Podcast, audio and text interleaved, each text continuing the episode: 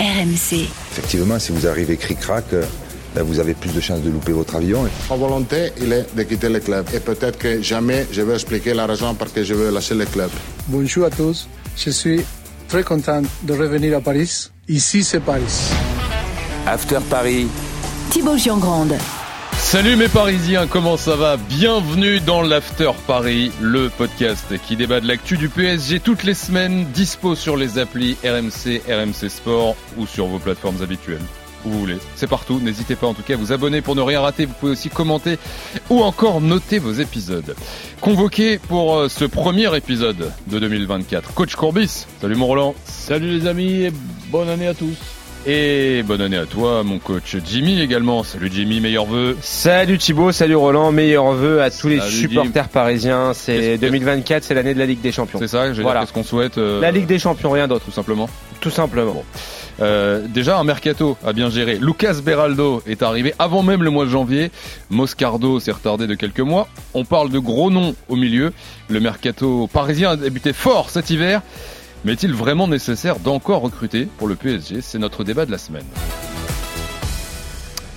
Coach Jimmy, euh, Lucas Beraldo, pour l'instant, officiel, c'est le seul.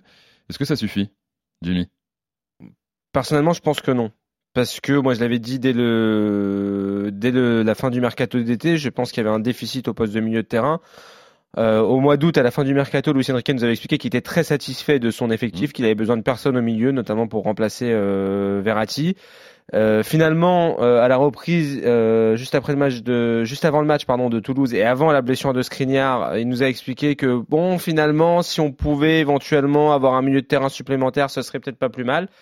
Euh, moi, je suis encore sur cette ligne-là. Je pense qu'il serait euh, de bonne aloi d'avoir un milieu supplémentaire au, au Paris Saint-Germain cet hiver. En 2024 de bonne aloi Absolument. C'est fort, coach. Ben, je ne vais pas changer euh, ma façon de voir les choses en, de- en 2024. Donc je fais une différence entre recruter et se renforcer. Ah. Ben, quand tu es un, un entraîneur, quel que soit ton, ton club, si on te donne la possibilité à, à l'intersaison de te renforcer, ben, tu peux pas dire non. Et dans quel secteur particulièrement Paris aurait besoin de se renforcer selon toi Mais avec la blessure de Skriniar, voir un petit peu si ce jeune, c'est pas pour le moment un petit peu juste, Beraldo. puisque je crois qu'il est, qu'il est arrivé pour justement s'intégrer, s'adapter, mais pas être titulaire tout, tout de suite. Voir un petit peu ce que tu vas faire avec un garçon comme Mukele, qui est rarement, pour ne dire euh, jamais dé- décevant, mais paraît-il, il y aurait un relationnel un petit peu compliqué avec, euh, avec, le, avec le staff. Donc voir après au, milieu, c'est toujours pareil. Tu as, as des bons joueurs au, au- milieu, ne l'ou- ne l'oublions pas quand même. Mais si tu peux ra- rajouter Kimmich ou Guimarães, eh ben là, c'est pas des recrues, ça, ce sont des, des, renforts. Et, et tout le monde vou- voudrait avoir le meilleur effectif possible, mais celui de Paris Saint-Germain est déjà pas mal du tout. Tiens, je rebondis sur Kimmich ou Guimarães, même si ça paraît, c'est des noms qui ont été cités, mais ça paraît improbable. Euh, voilà, nos infos RMC, et notamment Fabrice Hawkins, c'est que toute façon, c'est trop cher, c'est plus de, plus de 100 millions d'euros. C'est 115 millions la Voilà. clause. Apparemment, c'est un petit peu trop élevé pour euh, le mercato d'hiver. Et que Kimmich, euh, le, le Bayern ne veut absolument pas le laisser partir euh, pour l'instant. Mais si un joueur de ce type-là arrive, euh, Jimmy notamment au milieu, Ah, mais pour moi, ça change, ça change la face de l'équipe. Et, et honnêtement, tu deviens ça- ça un veut dire aux- prétendant pour moi à la victoire finale en Ligue des Champions. Si tu arrives à récupérer un joueur comme Kimmich au milieu de terrain, quand tu vois l'effectif actuel du PSG, comment ça commence à être rodé, que tu vois euh, la multitude de, de possibilités que tu as devant autour de Kylian Mbappé et avec euh, des noms quand même. On va pas les, on va pas les citer à chaque fois, mais t'as Ousmane Dembélé. Alors oui, c'est l'intégration est difficile pour Colomwani, pour Gonzalo Ramos, mais moi je suis persuadé qu'ils peuvent beaucoup mieux faire.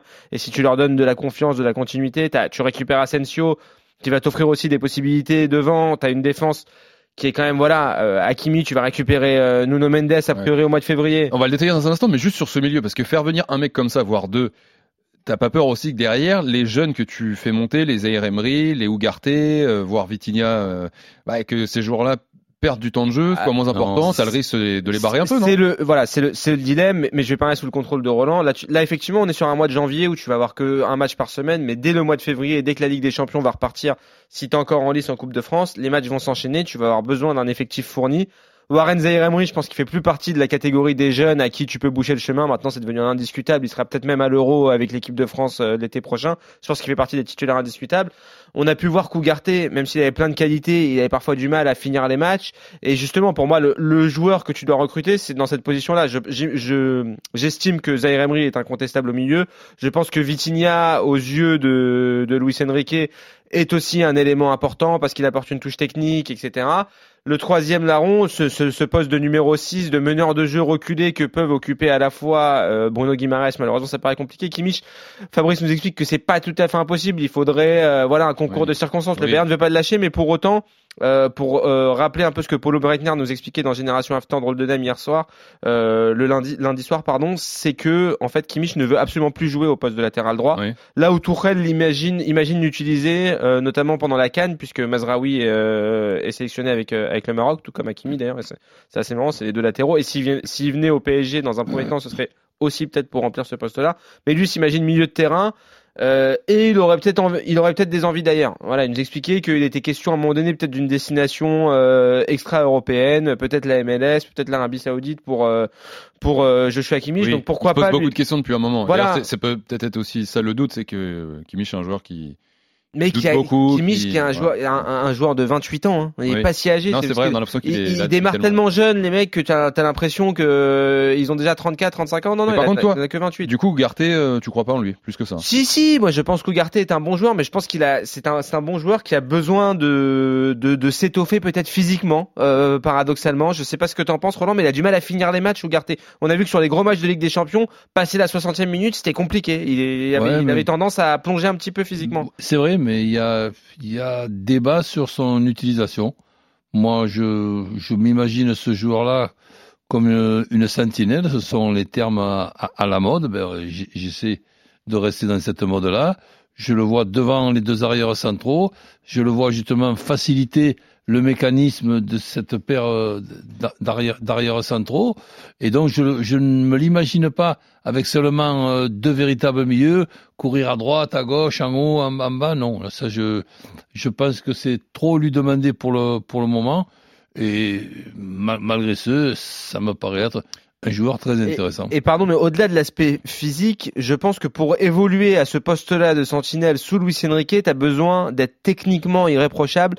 Et on a eu la sensation sur cette première partie de saison qui, même s'il il avait cette capacité à jouer long également parfois, il perdait peut-être un petit peu trop de ballons tu vois, par rapport à par rapport à ce poste-là. Et c'est pour ça d'ailleurs que sur la fin, il a sur la fin de la première partie de saison, notamment le match décisif à Dortmund, il met Vitinha à ce mm. poste-là, qui est un joueur qui peut tenir le ballon un petit peu plus, quoi. Si tu veux, moi, je je vieillis peut-être, donc euh, Luis Enrique a une vision euh, du jeu et des compositions d'équipe qui n'est pas du tout la mienne, donc euh, c'est certainement lui qui a raison. Moi, je vois encore dans une équipe euh, de football ben, un 6 deux numéros 8 qui peuvent jouer un côté droit, un côté gauche, avec peut-être un 8, plutôt un 8-10 et un 8-8. Donc, et là, dans, dans l'organisation du, du Paris Saint-Germain, j'ai du mal, j'ai du mal à suivre. J'ai du mal à suivre sur l'utilisation de certains, euh, de certains joueurs.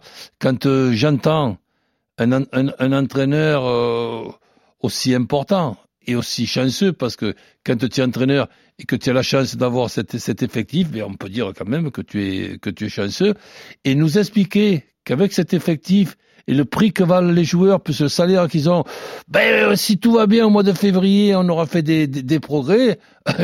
J'ai le fou rire tout de suite euh, qui, qui, arrive et, et, et, sincèrement, je me demande par moment si on n'exagère pas un petit peu. Tu parlais de, l'aspect défensif et de la relation avec euh, Ougarté. Euh, on le sait maintenant, Skriniar euh, qui s'est blessé euh, pour un long moment lors du Trophée des Champions la semaine dernière. La Real Sociedad qui arrive dans un peu plus d'un mois. Il y a Lens déjà, dimanche, gros mmh. match de Ligue 1 à 20h45 sur RMC. Comment on fait défensivement sans Skriniar? C'est quoi la, la, meilleure solution? Est-ce qu'il y a une solution où tu te dis, bon, on est tranquille pour euh, Lens, pour la Real Sociedad? Ou est-ce que, mine de rien, c'est quand même pas là le secteur à renforcer avec l'absence de Skriniar bah, Marquinhos, tu as Danilo, tu as Hernandez, tu as Mokele, oui, tu as, quelques problèmes. Tu, tu fais comment, toi Là, contre Lens, tu as quand même quelques solutions. Tu mets qui contre Lens Marquinhos, Danilo? Bah, Pourquoi pas Ou, ouais. ou, Mar ou, ou Marquinhos et Marquinhos, euh, Lucas Hernandez aussi. Mais du coup, faut remplacer Hernandez sur les côtés. donc- Ben, Hernandez sur le côté, tu peux le re- remplacer d'un- d'un d'un côté euh, Mokele, de l'autre côté, puisque si tu joues avec trois vraiment défenseurs, mais celui qui s'occupe de cette zone, ça peut être le petit Zahir Emery, on, lui a déjà d'ailleurs euh, demandé. Donc, sincèrement, il y a des garçons comme Ruiz qui peuvent très bien rentrer en cours de match et se partager, se, se partager le boulot. Ouais, mais là, j'ai Tiens. l'impression que tu, tu me parles de solution, de dépannage. Mais si jamais tu passes la Sociedad, que tu arrives en quart, que tu tapes un gros en Ligue des Champions, ça suffit. Il euh, faut, il faut espérer qu'à ce moment-là, tu récupères déjà peut-être Nuno Mendes qui va te Ouais. changer la face de l'équipe. Alors, Paris espère le récupérer pour le match retour de la Sociedad. Voilà. voilà. pour le mois de pour le mois de février, début du mois de mars. Après, il y a une question qui se pose, c'est qu'effectivement, bah, pour rebondir sur, sur la question de Thibaut, tu recrutes Beraldo euh, pour, tu le disais, préparer l'avenir d'une part, et aussi pour euh, faire face à la blessure de Kimpembe, qui va pas revenir parce que Mhm. c'est un axial gaucher, et tu te retrouves donc avec Lucas Hernandez gaucher, avec Beraldo gaucher, tu as deux joueurs pour pour occuper ce poste euh, d'axe gauche. En attendant, en tout cas, pour l'instant, t'en as qu'un puisque euh, Lucas Hernandez, tant que tant que notre ami euh, Nuno Mendes n'est pas revenu, on, on- on a bien compris qu'il euh, l'en- l'envisageait comme une solution euh, en tant qu'arrière gauche, euh, Luis Enrique. Après, axe droit, tu te retrouves avec Marquinhos et Danilo Pereira pour le pour le suppléer. Ouais, Et si tu et- imagines Et. Mais Mukiele, en fait, le problème de Mukiele, c'est que il a très très peu joué. Et là, il a fait un match, je crois, c'était euh, le Havre PSG où, il, où il, il fait axe droit, il passe même axe gauche pendant le match, mais il a très peu joué dans une défense à deux axiaux. Tu sais, quand il était à Leipzig, Mhm. parfois il jouait en défense centrale, mais c'était une défense à trois. Paris, il, a, fait, est-ce que il a fait Paris- un peu à gauche là, au début de saison. Il a joué un petit peu arrière gauche, Ouais. effectivement. Euh, il avait enchaîné euh, deux trois euh, deux trois matchs. Je crois qu'il y avait eu un enchaînement Reims Montpellier où il jouait euh, arrière gauche. Moi, je rejoins Roland. Je pense que le la, la, la petite la grosse cote là sur la, la- le- pour relayer Hakimi pendant son absence, ce sera Zaire Emery à ce poste hybride d'arrière droit qui peut s'insérer au milieu de terrain. Tu peux envisager à ce moment-là euh, Mukiele euh, arrière gauche et Lucas Hernandez Marquinhos dans l'axe. Ça, c'est une possibilité. Et tu as encore Danilo qui peut rentrer. euh, Voilà, mais donc ça veut dire que tu considères plus Danilo comme un milieu de terrain. Donc à ce moment-là, tu le considères vraiment uniquement comme un défenseur ben, central. Danilo, si tu veux, c'est dans, dans un effectif euh, un joueur polyvalent qui peut te, te faire deux, deux, trois postes.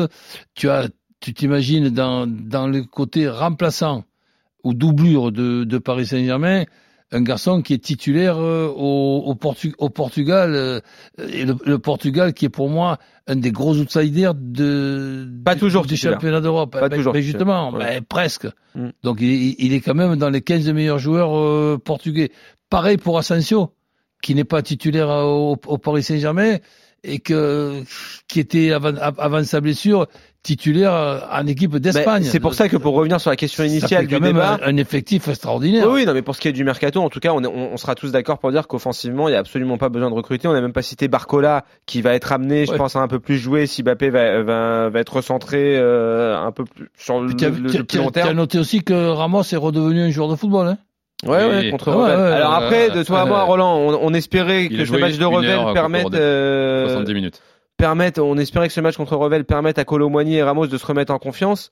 Euh, Pour Ramos, heureusement que Kylian lui laisse le péno euh, pour euh, pour qu'il réussisse à marquer avant de Oh, sortir. hein, été- vu faire une talonnade là qui, qui sent quand même le joueur talentueux, non? C'est Asensio qui fait la la- l'aile de Ah, pigeon sur pas. le but de sur une- le but de Mbappé, tu veux dire Ouais. Non, c'est Asensio Ouais. qui l'a fait celle-là. Peut-être sur une autre action, non Hmm, Tu parles du but de la tête de Mbappé Ouais. Oui, oui, non, c'est Asensio, Asensio, 100%. Asensio. D'accord. Ah oui, oui, ah bah Asensio, Ben, on bon, sait qu'il ben, pue du le coup-. Du coup, c'est une pipe. Ben, bravo, bra- bravo quand même. Ah oui, oui, Asensio, il fait un geste extraordinaire. Un geste extraordinaire. Donc en tout cas éventuellement euh, en défense que c'est pareil, il faut pas qu'il y ait un Marquis ou un Danilo qui se pète euh, d'ici d'ici la Sociedad. ouais, d'accord. Mais devant, euh, on est d'accord, On est on réglé. est on est bien. Mais comment là on aborde cette deuxième partie de saison Là Lens 20h45, gros match. On peut estimer d'ailleurs que avant la Sociedad c'est le- dernier gros match, c'est le gros match du Paris Saint-Germain. Comment euh, vous organisez le Paris Saint-Germain devant autour de Mbappé? Eh ben, tu démarres avec une formule, tu as trois, trois changements euh, possibles. Sur le plan offensif, maintenant avec Asensio qui est, qui est rétabli, mais ça te fait 5 à 6 joueurs de très très haut niveau, ca- capables de se partager le, le boulot. Mais avoir une solution, une seule, pendant les 95 euh, minutes, je dis non, on n'est pas dans cette époque-là. Ouais, mais le point de départ, comment tu, tu, tu- peu importe finalement pour toi, c'est ça? Ben, déjà, euh, il y aura- il y aura toujours le problème M- Mbappé. Mhm. Moi, je suis pour un véritable euh, nu- numéro, numéro 9. Et Mbappé se, se, se, se balader de droite à gauche ou de gauche euh, à droite. Et le véritable numéro 9, moi, de, cette- de cet effectif, c'est Ramos. Donc euh, Mbappé, Ramos. C'est Ramos que je, que je trouve supérieur pour le moment à Colomani qui a du mal à, à trouver une certaine, euh, une certaine confiance. Après, tu as Barcola qui peut rentrer en cours de match, tu as Dembélé euh, qui peut jouer côté droit et permuter côté gauche, tu as Mbappé qui peut jouer côté gauche et en retrait aussi du, du, numéro 9. Je, te dis sincèrement, par moment, je me demande, attention, hein, je me demande si on réalise de la qualité de l'effectif de Paris Saint-Germain. Je me demande. Moi, j'en démords pas. J'en ai déjà- je l'ai déjà évoqué dans ce podcast. J'aimerais bien euh, revoir ce qu'on avait vu euh, sur un match euh, au Parc OL en début de saison, c'est-à-dire Asensio en faux neuf avec Bappé d'un côté encore ça comme et Dembélé de l'autre. Euh, D'ailleurs, c'est marrant, on a tous cru que quand Asensio allait revenir, euh, c'était euh, C'est l'idée ce qui allait se passer, en fait, pas du Pas tout. du tout. Ouais, mais après, il est déroutant, Luis Enrique. Hein. Mm. Non, mais on a bien compris sur le- la question de, de Kylian Mbappé et de son positionnement, on a bien compris que il voulait le dispenser de d'efforts défensifs et que pour lui, la meilleure manière de le faire, c'était de le recentrer et de mettre un profil plus travailleur dans le couloir, comme peut l'être Dembélé à droite et comme peut l'être euh, Barcola sur le côté gauche. Est-ce que ce sera Barcola à Lens? Est-ce que ce sera peut-être Colomwani sur un couloir, comme il l'a fait jouer euh, Ouais, contre Revel? Ce sera peut-être une solution qui démarre avec une autre solution. qui Exactement. Et après, tu peux Voilà. toujours, euh, tu peux toujours avoir une formule qui démarre le match, comme dit Roland. Et ensuite, euh, moi, ma question pour toi, Roland, c'est est-ce que tu penses qu'A- qu'Asensio peut jouer dans les trois du milieu? Ouais. Aussi Ah, du milieu? Ouais, du milieu. ben, C'est-à-dire que à ce, à ce moment-là, oui, tu pars. Tu Faire pars- Vitinha en 6 par Voilà. exemple, et, Tu et Zaire Emery et lui, ou, ou ce sera peut-être pas Zaire Emery, d'ailleurs, ce sera Ougarté, parce que Zaire Emery va probablement jouer à Ben, droite dans, dans un si premier tu temps. veux, dans un 4-2-3-1, ben, tu peux très bien voir Asensio dans la, dans la ligne de 3 et, et, et d'avoir der- derrière lui deux milieux comme Zahir Emery et, et, et Vitinha, plus un véritable numéro 9. Eh, Celle-là aussi, elle serait redoutable de, de formule. Mais Ougarté sur un, euh, sur, euh, avec Ben- Asensio, c'est compatible, tu penses, si Ben tu mets, non, Ou- si mais tu mets Asensio? ben, ben, tu, tu démarres dans, dans ce que je, je viens de dire là, et ça n'empêche pas Ouga- Ougarté de se partager le, le boulot pour jouer les 30 dernières minutes, ce que j'appelais moi à, à notre époque le 60-30. Un qui part pour 60 minutes et le copain qui rentre à 30 minutes de la fin. Bon, on verra les choix de Luis Enrique ce dimanche 20h45 pour euh, le retour euh, de la Ligue 1.